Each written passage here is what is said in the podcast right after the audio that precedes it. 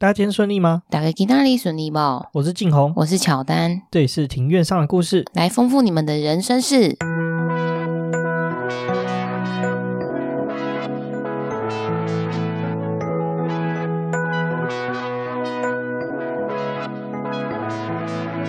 我们透过历史、书籍、电影、风土，带你进入看似那些很远却其实离我们很近的事，在这里扩散你我的小宇宙，还有那些故事所引申出的观点。本节目透过 First Story Studio 上传，Google 搜寻 First Story 了解更多。我们今天录音的时间是一月八号的下午两点左右，第一个慵懒的星期天午后。对，但昨天要补班是有点不太开心啊。但你不用，只有我要。对啊，虽然说我是不用补班啦，补班是有一点令人遗憾的一件事情，让这个周末不是那么的完美啦。今年好像补班子是最多的吧？超爆多，我有看到超爆多。嗯，有点犹豫。你要想哦，你一个礼拜上六天的班，你只休了一个礼拜天，你礼拜一马上又要再回到工作岗位上。对啊，是这样听起来是，是很快，是是很快，然后有点挺忧郁啊。所以我们下班之后就去宜兰泡个温泉啊。最赞的是去宜兰跟回来都不会塞车，超赞。哦，因为我们是避开了尖峰时段啊。对啊，对啊，对啊。我们到宜兰的时候大概五点多吧，回来十点多，通通都没塞到车，很难得。更之前的时候，其实我们还去了一个地方，就是屏东。就是台湾最南端的一个城市，对，最南端的一个县市啊。你以前有去过屏东吗？有，有去过垦丁。我对屏东的印象就是垦丁在屏东。这是我们去了之后发现一件事，其实屏东跟垦丁是两个完全不一样的概念。到了屏东市区，是还要再开至少一个小时才会到垦丁啊？不止一个小时，大概要两三个小时要。哇，那那屏东真的蛮大的。对啊，那你记得我不是跟你说，我在开车的时候我就讲说，去屏东跟去冲绳的距离对我来说是差不多的。对，我觉得这个蛮有趣的，因为静红就说，嗯、呃，如果要去垦丁，他不如去冲绳，因为他觉得花的时间是一样的。对，花的时间差不多的。屏东只有去过这个垦丁。对对对对，那我们这次去屏东，我们要特别分享一间店，叫做马塔里里。对，它是一个呃，使用台湾在地食材的呃原住民料理。对，原住民铁板烧料理啊。那这个马萨里里的话呢，有另外一间店，应该大家更知道，叫阿卡美。但是阿卡美的姐妹店啊，就是我上次在节目上一直抱怨说订不到阿卡美嘛，我莫名其妙有一天手指灵机一动。一盯就盯到马达利里，对，但是这有个好笑点是，因为进公司还是太紧张，他把他的那个职称谓选成小姐，对，所以说定位的时候，就是我们去跟店员说，因为我们有定位是林静红，然后我就说哦，是是先生，因为他不小心选成小姐了，然后店员就好像习以为常，对，好像听说很多客人会这样很紧张。那讲到这间店的话，我觉得非常推荐大家去吃啊，就是他把原住民的料理用。就是西方的手法去表现，而且他表现的方式不是那种为表现而表现，是真的很认真。然后，而且你觉得那种融合感是非常好的，我非常推荐大家去吃。而且，其实老实说，说起来，我觉得吃下来这个套餐的价格对比它给出来的东西，我觉得是相当的划算。而且，它面包超好吃的。对，它的面包的口感有一点像蛋糕的面包，但是它又不是像蛋糕那样子有点甜腻。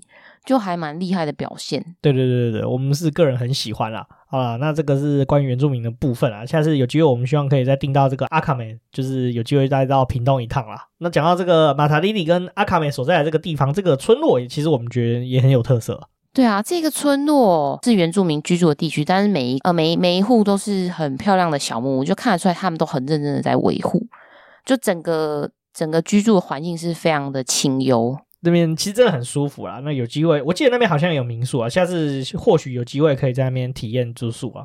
嗯，好像很不错。对对对，可以再去啊。没错。那你想到屏东，你有想到什么？嗯，还有万峦猪脚。还有呢？嗯、呃，然后还有一个很有名的天主教的教堂。对，没错了。那其实我们这个去年的时候，圣诞节的这个期间啊，我们去了一趟这个屏东，还有去了一天的高雄啦。那我们体验到蛮多很有趣的事情啦。我们是到了屏东才知道，就是在找资料的时候才知道，发现屏东市区很流行吃那个潮汕的火锅。对，其实屏东真的长时间都是温度很高的状况状态，但是却很多很多火锅店。对对对，很神奇。然后，而且我们去的那几天刚好是台北超爆冷的时候，我们完全没有冷到，在屏东超舒服的。就只有温差比较大啦，啊、但是就白天真的大概都二十几度，还蛮舒服的。对啊，就是可以穿薄长袖，甚至可以穿短袖的状态啊。那屏东的话，其实我们那时候去也发现，就是屏东也很风行，就是可可这个东西。对啊，就是买得到很多巧克力。对，这是让我们觉得很惊艳的地方啦。不过我们这次去，既然又圣诞节，你刚刚讲到一个重点，就是有一个很有名的教堂叫万金天主堂嘛。对对，那其实呢，这是我们去有一个重点，就是想我们想去看看这个圣诞节期间的这个万金天主堂啊。因为这个地点其实算是蛮特殊的，就是在圣诞节的时候，它都会举办一些活动啦。那有一些灯饰啊等等的，然后万金天主堂附近就搞得跟夜市很像。对啊，就是附近真的很热闹，很多摊贩都会跑出来摆摊。对，就是很有趣啊。为什么会想要去这个万金的天主堂呢？其实这个万金天主堂又叫做万金圣母圣殿，这才是它实际的名字啊。那为什么我想去这个地方啊？事实上，这个时间要倒回大概六七年前啊，就是我弟当兵的时候，新训是在屏东的，但是时候抽到的是呃空军啊。不过因为空军没有新训基地，所以他就被丢到这个陆战队、海军陆战队的那个新训基地去新训。哦，所以你才会对万金这个地方有点印象。对对对对，所以你不觉得这次去屏东好像我跟屏东好像有点熟的感觉？装熟，对啊，就感觉很很多地方你就是都有一点印象，但是好像是有点模糊的印象。对对对，大概说，哎，哪边到哪边，哪边到哪边啊？然后其实那时候就是去屏东新区嘛，就有恳亲，然后就去看我弟。刚好那个时候我也在当兵，然后我刚好回台湾就去看我弟啊。然后是被我舅公带去这个万金，他就说，哎，这个在屏东很有名啊，很有名啊。那个年代的这个。万金的这个圣诞节期间的这个装饰啊，跟规模，其实跟现在比起来的话是更盛大的。那个时候夜市人超多，然后夜市的那个摊贩啊是超级无敌长，而且我你记不记得我们在这个万金圣圣殿外面就有看到一排那个就是算是天主教的装饰吧？对啊，其实里面跟外面周围就是都有很多的装饰，然后甚至在。教堂的外面大概一圈吧，诶，半圈的的距离，然后都有各个机构的那个圣诞作品在参展。对对对，那个作品啊，在我以前去的那个年代更长更多。哦，所以今年算是规模比较小一点。对对，规模比较小一点啊。然后那时候就觉得说，哇，台湾怎么会有这么酷的一个？这个作品的话，大家可以想象成，就是说，呃，过年啊，不是都要做花灯，就是各家庙宇外面都会挂花灯。那但是万金圣母圣殿外面挂的这些圣诞圣诞装饰，就有点像花灯，就是各家好像应该是出来，不知道是不是比赛，可是他们就是大家都做的很精致又很认真。对啊，对啊，所以这个东西是蛮有趣的啊。啊我们刚刚前面提了很多嘛，就是关于就是他这个圣诞季的故事啊。其实万金圣母圣殿有名，就是因为它的这个圣诞季啊。那我们现在介绍这个万金圣母圣殿啊。那其实又称这个万金天主堂啊，它是屏中县的这个限定的古迹啊。它在一八七零年的十二月八号的时候就设立这个教堂了。那它以这个无染原罪圣母作为这个教堂的主保了。那这个主保的意思就有点像是就是守护者的概念啦，就是几乎你看到每个教堂它都会有自己的主保啊，选的这个主保的这个圣人会是不一样啊。像万金圣母圣殿的话，它选的是圣母玛利亚。那有一些教堂选的主保可能是其他的圣经里面的其他人物这样子。哦，原来有这样子区分的，所以不一定每一间天主教堂都是选圣母玛利亚作为主保。对对对对对，他可能就是选其他的这个圣经里面的人物也说不定。哦，占地的话其实不小，我们在当时看的时候，那个就是圣母圣殿，它的这个圣殿的面积虽然不大，但它整个园区其实很大，它整个园区占地大概是有这个五百二十六平方公尺啊，其实不小啦。地址的话是在屏东县的这个万峦乡，对，没错，就是猪脚的故乡，万峦乡的这个万兴路二十四号啦。万金圣母圣殿呢，是台湾现存历史最悠久、地位也是最高的教堂之一啦，也是台湾最早被封为这个宗座圣殿的这个教堂啦。那这个宗座圣殿是蛮特殊的地位的教堂，就是一般的教堂它是有分等级的，宗座圣殿的话是很高等级的一个教堂啦。在它上面的话，还有一个叫做特级宗座圣殿，那全世界只有四座，这四座这个特级宗座圣殿都是在这个意大利这边。那再回到宗座圣殿，在两岸三地就只有三座宗座圣殿，那一座是位于对岸的上海，另外一座也是在台湾哦，那是在高雄林雅区的玫瑰圣母圣殿主教座堂。没错，宗座圣殿其实是蛮有意思的啦，就是它其实能被称作叫宗座圣殿的话，它其实是因为历史因素啊，会被封为这个宗座圣殿的原因会比较多啦。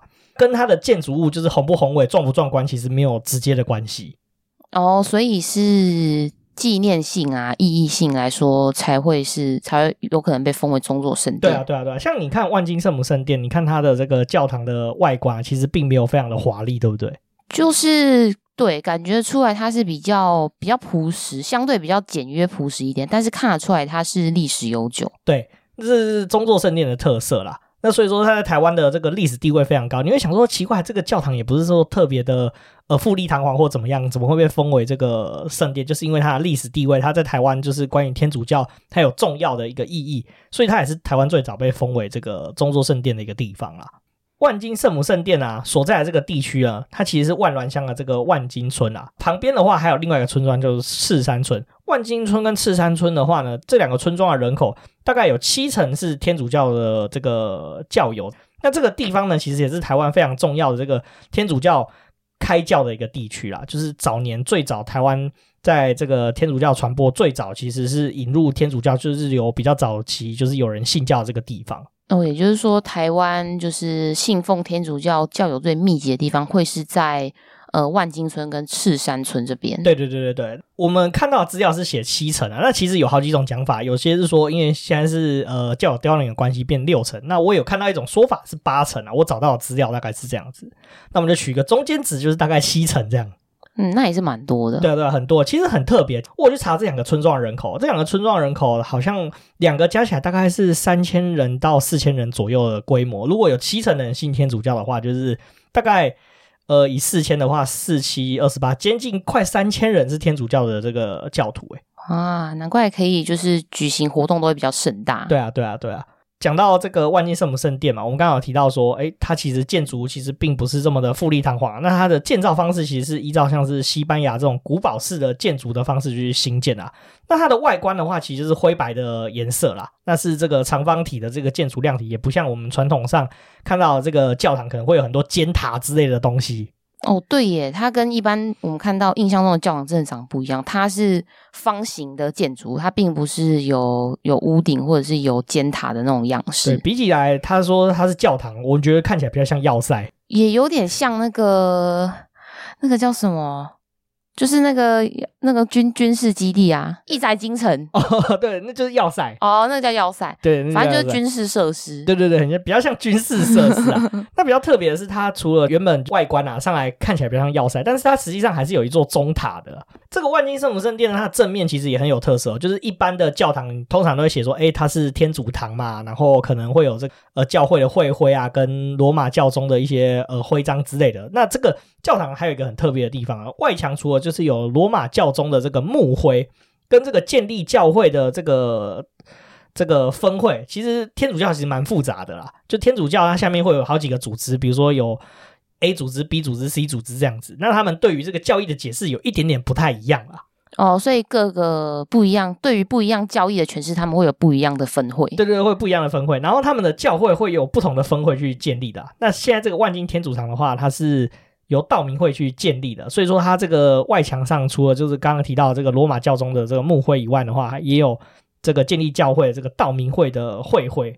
同时间最特别的是，这个教会它还有两块圣石，是清朝的同治皇帝在一八七四年亲自赐予的两块圣石，上面写的一个是奉旨，奉旨就是那个奉献的奉，旨就是旨意的旨。另外一块圣石的话，上面写的天主堂。哦，它那个圣石，把它想象成是有刻字的石头，那就是说分别刻了奉旨跟天主堂的两块圣石，然后它是把它也是悬挂在这个教堂的外观。对，没错，这是很特别，就是很少的天主堂有这样子的圣石啊，就是很特别的。为什么会有这两块圣石呢？是皇帝就是为了就是肯定说，哎，就是万金教会。其实你也知道嘛，台湾在那个时候算是民乱比较多的地方啦。肯定万金教会就是用宗教的方式去安抚，就是当地的民众，就是避免说，哎，民众之间的冲突啦，政府啦，其实政府皇帝就代表政府啊，就是为了就是肯定这个万金教会啊，所以说就设了这两块石头啦，并且用这个皇帝的力量去维护他们传教的这个自由。聊完了这个万金圣母殿堂的一个稍微的简介之后呢，我们再聊聊说，哎，你也觉得很奇怪说，说到底天主教怎么传进台湾？那为什么这个教堂会设立在这个地方呢？那事实上，这个时间又要回到就是清朝末年的时候，打了一大堆战争嘛。你记得以前学校有学到，就是什么鸦片战争啊，什么八国联军这个时代，就是清朝兵败如山倒的时候。对啊，然后就是好像一直在割地啊，然后一直开放港口，对，就是人家说什么，然后就只能答应。对，为什么会有这个天主堂，就在这个背景下产生了。清朝那时候发生了这个第二次的鸦片战争啊，那清朝就打输了嘛，所以就跟西方的列强签订了一个条约，就说《天津条约》。这以前课文都有写嘛。那《天津条约》的内容呢，主要就是赔款嘛、割地嘛，然后还有一些什么治外法权。另外一个最重要的事情就是那时候的洋人想要跟清朝做生意，所以就要求清朝开放港口。那时候开放港口之中呢，就有安平、打狗、基隆跟沪尾这四个，就台湾的港口就被开放了。所以说，天主教就在那个时候传进了台湾。不过，其实那时候天主教不是第一次传进台湾，在那个更早、更早历史之前，就是荷兰跟西班牙占领台湾的时期，其实就已经有天主教在台湾就是传播了。不过那个时候，就是西班牙人跟荷兰人被赶走以后呢，其实天主教就在台湾消失了。所以说，这个时期是天主教第二次进到台湾，而且是比较成功的，就是有呃开枝散叶在传教这样子。那时间到了这个一八六一年啊。在万金这个地方呢，就天主教就传入了。当时有一位修士叫做郭德纲先生，郭德纲神父。当时他是道明会西班牙道明会的这个修士啊，他那时候很辛苦哦。万金在屏东嘛，对不对？然后呢，他是从高雄前进步行到万金这个地方传教的，对吗？对，超累。你记得我们开车的时候，从那个屏东市区开到高雄市区，开了一个小时。对啊，那走路不就要？三个小时，超过吧？可能四个小时，一两天。那可能就是、哦、他说步行前往，可能就是他到万金传教，可能他是住个几天，然后再回来。因为这部分我就没有找到那么多资料，嗯、就是他当时传教大概多久会往返这两地。哦，反正听起来就很像苦行僧。对对对对对。然后在一八六三年的时候，在传教传了两年的时候，总算是有机会就是建立教会啊。然后而且并且说，终于就是有有民众愿意受洗啊。那当初有四十六位民众，就是教友，就是受洗。但是那时候教会呢，就是因为天主教算是外来的这个宗教嘛，所以说其实就很常遭到就是当地的民众的不谅解啊，然后还有仇视，所以其实很常遭到这种呃有意迫害教会的人，就是去破坏这个教堂啊等等，然后甚至小偷也会以这个教会为第一优先的这个抢夺的对象啊。更惨的是，就是遭到破坏就算了，有些人可能还会放火什么之类的，所以说其实教会常常受到就是纵火的危害这样子。对啊，然后时间到了一八六年，然后教友日渐的增多，那教堂空间其实是不够使用的，再加上当年啊教堂有遇到大地震，导致教会的墙壁倒塌，让神父有了重新建造新教堂的想法。那时间到了这个一八六九年的十月啦。当时时任就是在万金地区的这个神父，他叫做梁方济啊，他就购入了一片的森林的林地啦，也就是现今我们看到这个呃天主堂的这个地点。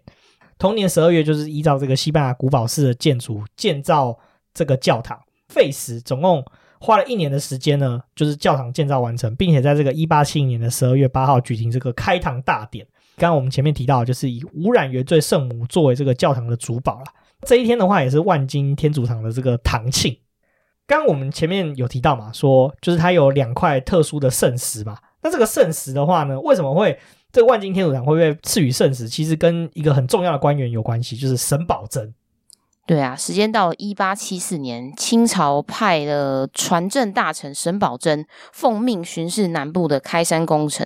然后呢，他途经过万金这个地方，那他亲眼目睹教堂啊以及教会跟当地民众的互动。他认为啊，教会的存在可以安抚民心，又可以做抚番的工作。于是呢，奏请同治皇帝。亲自赐予奉旨跟天主堂这个圣石，在隔年呢，镶在圣堂正面的上方。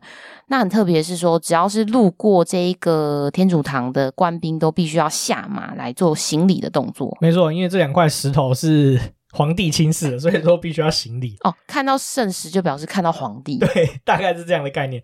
这荣誉很高诶。就真的蛮少见的，就是看到这个之后，就终于可以理解说，哎，为什么这个万金天主堂是很伟大的一个教堂？就是它的历史定位真的是蛮高的。对啊，其实对清朝来说，真的这个万金天主堂也帮他省事不少，对啊，对啊，省心不少。没错啊，就是你看前面有提到啊，就是他是给抚民抚番的工作。其实那个年代，大概一八七几年的时候啊，其实大概就是快要接近甲午战争之前啊，其实很多外国人啊，或者是很多的汉人啊。都进到台湾来嘛，那汉人开垦就开始慢慢往上面开垦，所以其实就跟原住民其实有起到一些冲突的状态啦。有冲突就会有战争嘛，所以说其实他发现，哎，其实哎，教会居然可以让就是呃原住民啊、汉人啊、客家人啊，就稍微比较冲突没有那么剧烈，所以说哦，可以和平共处，所以我觉得蛮有意思啊。那往后呢，接下来到了这个日本统治时期啊，教堂还是有持续的营运。不过到了这个二次世界大战期间，就是一九四四年的时候呢，因为那是已经到了战争比较末期的时候了，日军呢，就是日本的军队呢，就占领了这个万金天主堂作为他们的指挥部啦。所以说神父就很辛苦，就是教堂就被占领了，就有点像是以前呃汉人庙被烧了。一样这样子，所以神父就只能在各个教友家中，就是举办这个弥撒等等相关的这个祭典，这样子就有点像我们以前汉人庙被烧掉之后，就把神像背到每个家庭里面，就是轮流供奉的概念很像。哦，就是宗教，不管是东方还是西方，就大概是类似的概念。对，没错。再来的话是，既然是二战嘛，就有受到这个轰炸机的攻击啊。那当时呢，台湾本岛其实受到很多这个美军的轰炸机的各式各样的轰炸。台北的话，就总督府被炸一个大洞啊。对，各地有一些就是日本那时候建造的政府建筑，其实都是有被炸毁的情况啊。炸弹不长眼睛嘛，所以就常会炸到民宅啊，或者是教堂、庙宇之类的地方啊。但是呢，这个万金的这个。天主堂呢，非常的奇迹，就是在这个大轰炸期间之中呢，旁边的地方都有受到轰炸，就是天主堂没有受到任何的损伤啦。所以说教友其实就就一致认为说，其实这是呃上天是有保佑的，就是受到圣母玛利亚以及天主的保佑，所以说让教堂就其实呢就没有受到损伤啦。对啊，这真的蛮难得，因为你说日军那时候是把。呃，万金天主堂就作为他们的指挥部，那表示说他们有很多重要官员都是待在这个地方。对啊，比如说军队的这个指挥官等等的这样子，它其实就变成是军事设施，所以说其实会受到就是轰炸机的优先轰炸这样。对啊，但是还好奇迹似的没事。对，那时间到了战后了，战后的话教堂就持续的营运啊，然后加上说就是。教务的状况也比较稳定了。在这个一九八四年的七月二十号呢，当时的时任的教宗就是若望保禄二世，他就是册封了这个万金天主堂，把它等级升为这个中座圣殿。所以说，现在万金天主堂的正式名称就正式改为叫做万金圣母圣殿。哦，所以就是从一九八四年七月二十号开始被称为万金圣母圣殿。对，没错，而且它是全台湾第一座。如果说两岸三地的话，它是第二座被封为中座圣殿的。另外那一座就是在上海，它是在一九三零年代就被封作中座圣殿。接下来呢，我们来聊完就是说，诶，为什么会有教堂这个历史了嘛？那在我们介绍一下这个教堂的建筑啦。教堂的话，最早最早的话，其实它材料很特别哦，它是用碎石啊、石灰、黑糖跟蜂蜜，还有木棉跟火砖等等这种就物品去混合建造而成的。那为什么不会长蚂蚁？有黑糖跟蜂蜜，这是个好问题啊！但是我记得以前那个年代，很多的建筑物其实都是有混黑糖跟蜂蜜进去的，所以以前以前没有蚂蚁吗？以前也有吧，但它好像是一个很好的粘着剂啊。哦，哎，对啊，蜂蜜好像好像是真的蛮粘的。对对对，蜂蜜是很粘的，所以它建造的很特别哦。然后地震居然没有倒，哎，还是我们的听众有就是。建建材啊，建筑方面的专家可以解答一下吗？为什么以前都要用黑糖跟蜂蜜？听起来就这个房子好像，哎、欸，好像糖果屋，很好吃。然后另外的话是它的泥作呢，跟它的这个木匠呢。大多都是来自，因为教堂里面有很多东西可能要呃泥做嘛，或者是说用木匠去刻一些神像啊等等相关的东西嘛。那对，对，然后因为当时台湾的就是物资很缺乏，就是要什么没什么。要雕刻的东西呢，都会来自中国大陆。那包括连雕刻这些物品的这个匠师呢，都来自于大陆，都来自像是福州啊、厦门啊、澎湖等等。哦。那刚刚我们有提到嘛，那这个南角嘛，我们有提到要有一个这个大钟嘛，就是那个叮叮叮叮叮的那种大钟哦，可以敲的那种钟。对对对，它是在这个一八九二年的时候制作的，而且它不是在亚洲制作。刚刚我们前面提到嘛，就是泥作、木作都是中国这边来的材料，跟有中国这边的这个师傅制作。它这个很特别哦，它是从西班牙特别运过来的。哇，那真的是远渡重洋诶。再来的话，介绍一个很特别的东西，就是圣母的轿子啊。那你记得它是在教堂的里面嘛？有展示，对不对？对，有展示。它是游行用的，它是由福建的雕刻家来雕刻的，那重达三百公斤。所以一次他出去出巡的时候，要好多个这个壮汉去把这个轿子给扛起来了。讲到这个这个圣母教跟它这个里面的这个圣母玛利亚的坐像呢，我有去找说，哎，是有哪个这个雕刻家雕刻？其实现在已经找不到资料说是哪个雕刻家雕刻，但是确定是由福建的雕刻家去制作的。教堂的话，刚刚我们提到啊，最早它是用这些呃什么碎石啊、石灰啊这些材料去混合而成嘛。根据时间的推移嘛，就难免就是会有比较呃损坏的情况嘛。那其实教堂也经历了好几次的整修。那其实最大一次是在战后，在一九六零年代啊，那时候呢只有保留这个建筑物的这个外墙啦，里面的内构原本是用木头做的啊，后来就把它改成用钢筋水泥啊，就是比较坚固这样子。哦，就比较可以再使用的更久。那讲到万金的话，最有名的就是我们要提到这个万金的圣诞季啦。那其实这个圣诞季其实有两大很重要的活动，第一个是圣母游行，第二个是平安夜迎圣婴的游行跟子夜弥撒这两个活动啦。比较可惜的是，虽然说我们是圣诞节去，不过我们也没有参加到这个平安夜的迎圣婴的这个游行。我们是在。平安夜的前一天去的，因为其实我们也有想过要不要去，但是因为我们不喜欢人挤人，对，没 错，就觉得说，哦、呃，前一天有去感受到圣诞气氛就好了。对对对对对，我们先从这个圣母游行聊起好了。你记不记得我们前面有讲到说，这个万金的教堂的这个开堂的日期？有。那这个圣母游行其实就举办在这个开堂的日期，就是每年的十二月八号啦。哦，蛮有意义的一天。对对对，没有错。但是现在的话。主要是固定在这个十二月的第一周或第二周的这个礼拜天去举行啊。那主要是会庆祝，就是说，哎，建堂的周年以及做执行这个主保瞻礼的这个活动啊。所以就有很多的这个天主教徒就会那时候就来到万景去参加这个弥撒跟游行了。那上午的话就会举行这个弥撒，就是由这个神父会带领，就是众人向天主去祈福。那教友就会去上，哎，去唱圣歌啊，然后恭领圣体啦。不过因为我没有参加过教会的活动。我就不太清楚什么是领圣体的概念，但是好像依稀以前有听过，我妈有去过教会一两次啊，她有说好像领圣体就有点像是手会这样高举，然后就是好像迎接就是那种呃神的那个那要怎么讲啊？神的赐福？对对对，类似像这样子啊。如果说我们有理解错误，或者是我们有搞错的话，就再麻烦请教友就是给我们一些呃更正这样。那下午的话就会举行这个圣母游行跟这个圣体降服的活动啊。刚刚我们有提到嘛，就是游行用的这个圣母像呢，它是由这个福建的雕刻家，对，福建雕刻家制作啊。那制作年代也很久很久，它在一八七零年代就已经制作完成了。平常的时候，就像我们那时候去到这个圣母殿堂的时候，它其实是在陈列在这个圣殿，在这个南角的塔楼的一楼。哦，对，它是陈列在这，但是我们民众还是可以去去观赏。对，没错。那在这个主保瞻礼的这个当天的这个早晨呢，教堂的人员就会把这个轿子搬到这个圣殿的门口，并且在上面啊放上这个圣母的这个雕像这样子，那并且用象征圣洁这个百合花就装饰在其中了，并且让教友瞻仰跟敬拜啊。那讲到这个装饰这个百合花的这个活动啊，我有去找到一些资料，他说只有是万金圣母圣殿呃附近的居民，就是赤山村的居民跟万金村的居民，而且是要女生哦才有这个资格去做这件事情。哦，所以说还是有有严选过特定条件的人才可以去去做这个安置啊，然后跟瞻仰，并且放百合花的这个动作。瞻仰是大家都可以瞻仰，但是放百合花啊、哦、安置圣母像啊，甚至帮那个圣母像梳头啊、换衣服等等的工作，是只有这两个村的居民的女性是有办法担任的。哦，蛮特别的。对啊，对啊，对啊。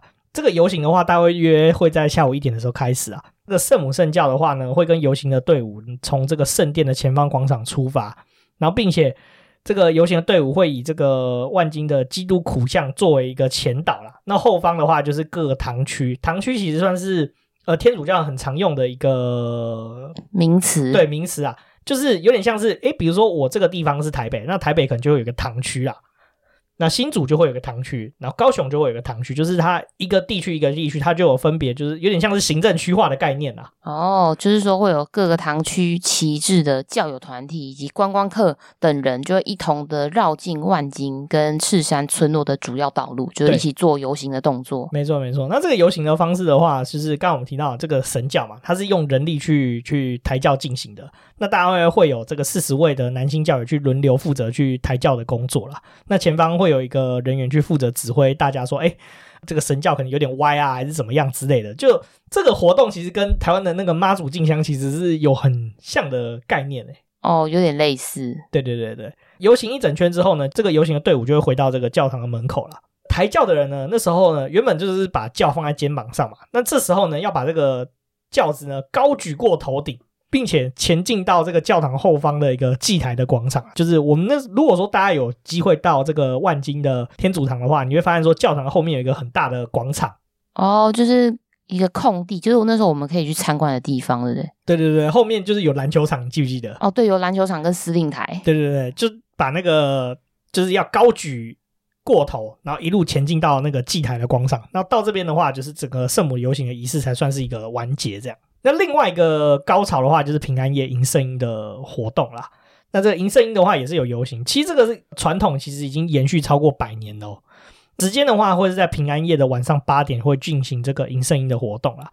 以往呢，就是教堂教会这边呢会选定，就是万金这附近的这个这两个村落的呃呃七个区域，那分别是左家、赤山，然后田仔厝、大庄、县仔仔，然后后壁埔。顶头这七个区域，那个别选择一户人家去担任这个圣婴诞生的人家，他们就会把那个圣婴的神像呢，呃，送到这这几个地区的这个教友的家中啦，并且在这个平安夜的时候，把这个圣婴迎回到教堂。哦，所以意思是说，他会选定就是这些这些村落的某一户人家担任，就是表演，就是当时呃耶稣基督出生的这一个场景嘛。对对对对对。哦，是这个意思哦。对，没错。哦，很特别的，蛮特别的。教友会在这一天呢，扮成这个圣母玛利亚的这个样子，跟圣若瑟的这个样子啊，并且乘坐的牛车，在神父的带领之下呢，就绕行这几个区域，就是游行啊，就是把这几个区域逛遍啊，那并且拉着牛车把这个耶稣诞生的消息告诉大家啦，就是这个好消息告诉大家。那在这绕行的时候，其实沿途队伍就会哎唱圣歌啊等等，就是跟前面提到这个呃圣母游行是有点类似的状况。那最后就是回到这个。万金天主堂，并且就是由这个神父带领的情况之下呢，带领这些教友进行这个子夜的弥撒，然后并且亲吻圣婴的这个动作。哦，所以这整个仪式才算是完结。对对对对对对。为什么说现在的这个万金？圣诞季的规模没有像以前那么的庞大，就是主要是因为原因，因为以前就屏东就一直很极力宣传说，哎，万金圣诞季啊，然后就很多那种观光客就涌入啊，其实让就是当地的这些教友，其实是他们是对他们来说是一个宗教活动，然后搞得好像变成观光活动一样，哦，就是很打扰。对对对，所以说他们就慢慢的就把规模缩减。我听说最盛大的时候啊，就是圣诞季期间是有百万人次会来到万金这个地方。嗯，我们就是在平安夜前一天去嘛。我们其实有问一下，因为那时候我想到一个问题，我一直久久没办法解开。我就跟静欧说：“哎、欸，那边那边有一位应该是警卫大哥吧？”我就说：“还是我去我去问他说，知不知道以马内利是什么意思？”因为其实我们两个很常在路上看到以马内利，但是都不知道是什么意思。没错。那我们就去问问大哥，然后这大哥帮我们解答之后啊，然后我们有顺便问他说：“因、欸、为为什么我们今天过来啊，发现其实没有说真的到非常多的人。”然后大哥说：“是因为他们今年年就是真。”的没有，完全没有在宣传，所以看得出来，其实对他们来说，有没有很多观光客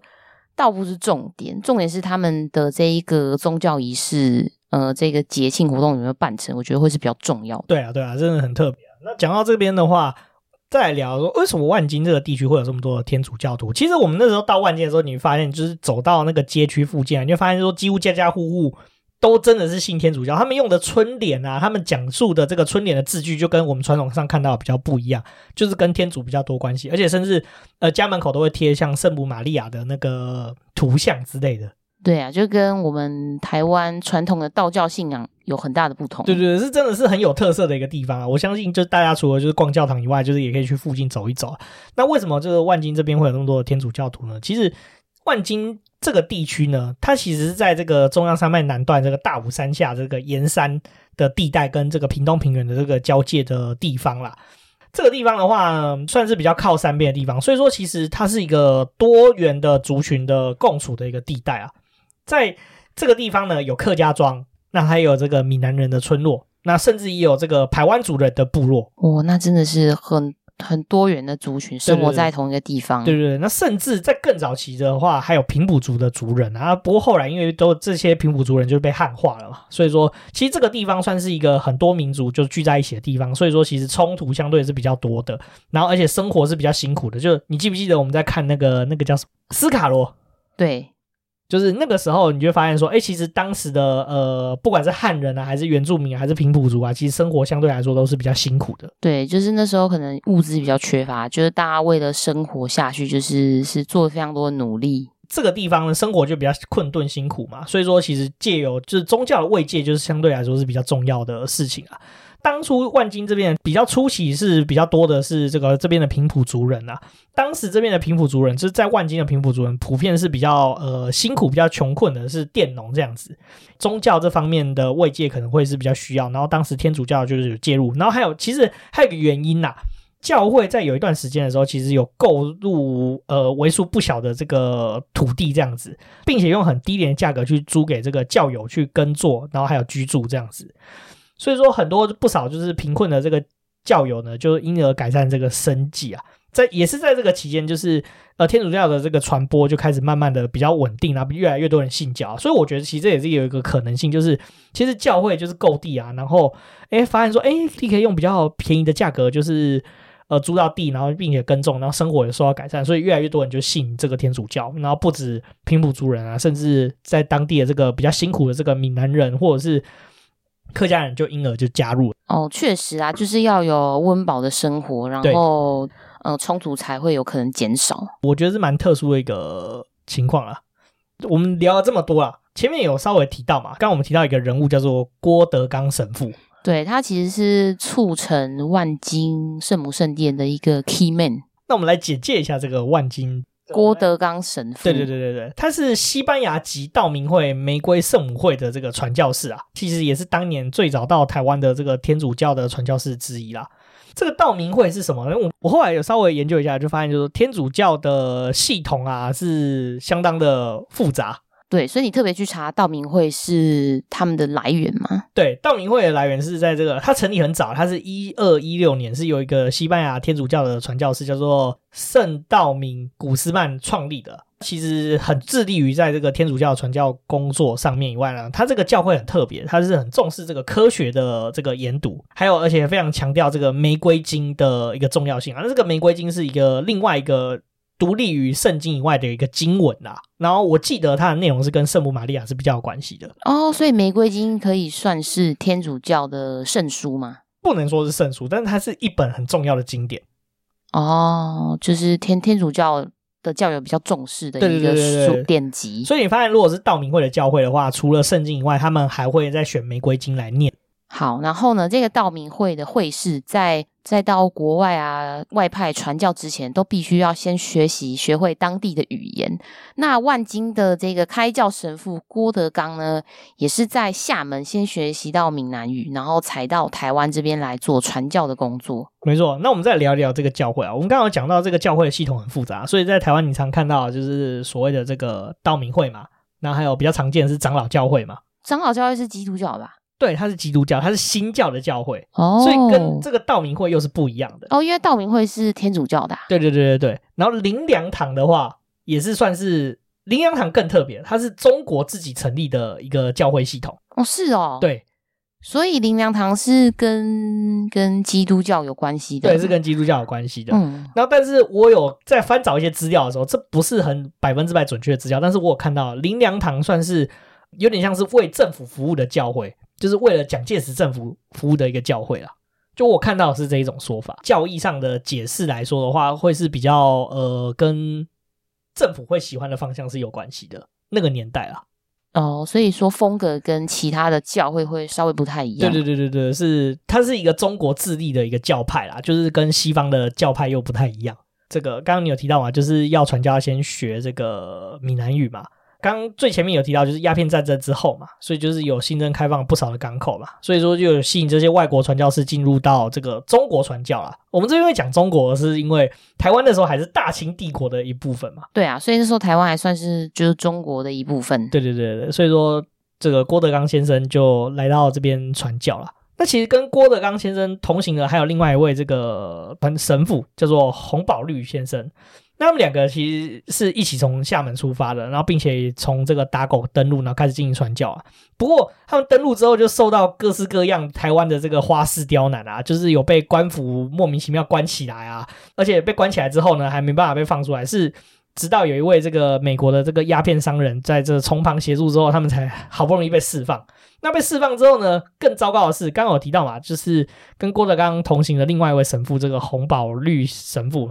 他来到台湾之后，身体就不太好，因为大家也知道嘛，台湾就是充满瘴疠之气的地方。哦，就是食物可能不够吃，然后水也不干净。对对对对对，然后所以他就回到厦门休养。所以说，台湾传教的工作就被落在这个郭德纲神父的身上了。诶，所以这个郭德纲神父他并没有出现水土不服的状况。对对对，他可能是练武奇才吧。哦，天选之人。对对对对对。哎，天主教的天选之人，对，可以这么说啦。那在这个一八五九年十一月下旬的时候呢，他在这个高雄前进的海边，呃，靠近海边的时候，取得一笔土地啦，那就是作为这个教会的在台湾的传教的基地啦，并且在这个一八六零年的时候成立了这个前进的教会，并且在这边建立了这个玫瑰圣母教堂啦。其实这个教堂就是现今高雄市前金区的这个玫瑰圣母主座教堂。哦，就我们刚刚有提到，就是也算是宗座圣殿的这个教堂，它是台湾第二座宗座圣殿了，由这个郭德纲神父建立的，所以它其实在台湾这个天主教的传播上面呢，是占有很重要的一个角色啦。那他在这个一八六一年的这个年末呢，就开始就是前往这个万金这边来做传教了。那主要一开始的对象是面对这个平埔族人的这个部落了，所以他就开拓这个。万金这个地方的这个教会的这个教典啊，也后来就让万金这个地方呢，就成为台湾很重要的一个天主教的教区。不过时间到了这个一一八六九年的七月啊，他在台湾工作了这个十年两个月之后，就离开了台湾，就转到这个香港去任职。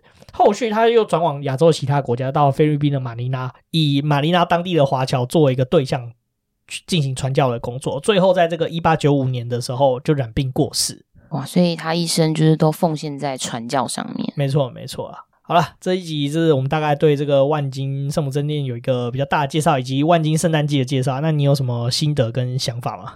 觉得啊，其实，在那个年代来台湾的传教士，他们相他们都是比较在乎就是民生、民生这方面的问题。对，就是我觉得那时候他们来也是对这一个就是台湾。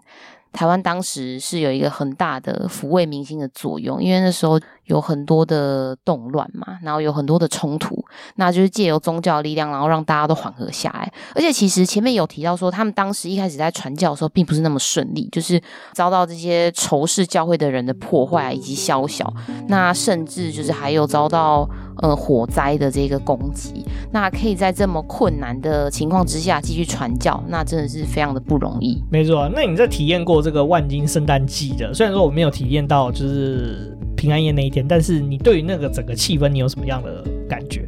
就那边的气氛就是很整个就是很和谐，然后就是看得出来就是大家就是很认真的在庆祝这个这个节日。而且你不觉得这边很有特色的地方是，它很像你明明就处在台湾，但是它。做的事情很像西方人会做的事情，可是又带有很浓的台湾特色。你说就是建筑的部分吗？不止建筑啊，就是整体的感觉，就是你它很像独立于台湾的一个文化之外的地方。对，我，我觉得其实万金这个地方有另外一个属于他们自己的文化，就是他们所做的事情啊，跟习俗跟其他地区真的不太一样。然后整体而言是一个很很酷，真的是很酷，然后又很特别的地方。然后而且这边混杂了很多不一样的民族。有客家人啊，有闽南人啊，有原住民啊，这共同生活，然后又有共同信仰的地方，这又又有一个很特别的文化，就在这个地方看到，就是跟台湾，就是你以往就是你，比如说你去到云林啊，或者是台南的乡下地方看到的东西，又很大的差异，就不像是我们在台湾传统就是乡下地方可以看到的风景，有相同又很特殊不一样的地方。就真的是蛮蛮少见的。那我们是觉得这个地方可以一去再去啊，就欢迎大家圣诞节的时候可以到这个地方走一走。那旁边有整条的夜市啊，所以也不怕没有东西可以吃。哦，可以吃的很饱。对对对对，那我们还要再次推荐一下这个马塔利里。对啊，就是如果大家有兴趣想要吃的话，就是我觉得可能要手速要快一点，手速要快，然后也要就是看运气啊。对，没错没错。好了，那我们这集差不多就讲到这边。如果喜欢我们节目的话，请到 Apple Podcast、Spotify、MixerBox 还有 First Story 帮我们打新评分、加留言，并且分享给你所有的朋友。那也请追踪我们的 IG 账号是 Story on the Yard，可以在放大镜上搜寻庭院上的故事。IG 会有我们的生活动态啊、经典推荐以及 Podcast 以及书籍影集的推荐哦。我们也会把我们这一集就是有提到这个万金圣母圣殿啊，以及我们去屏东去的一些地方啊，然后我们喝到吃到的东西，我们都 po 在节目上分享给各位。不管你在什么管道留言，我们都会在节目上回复哦。那我们就下次见，拜拜。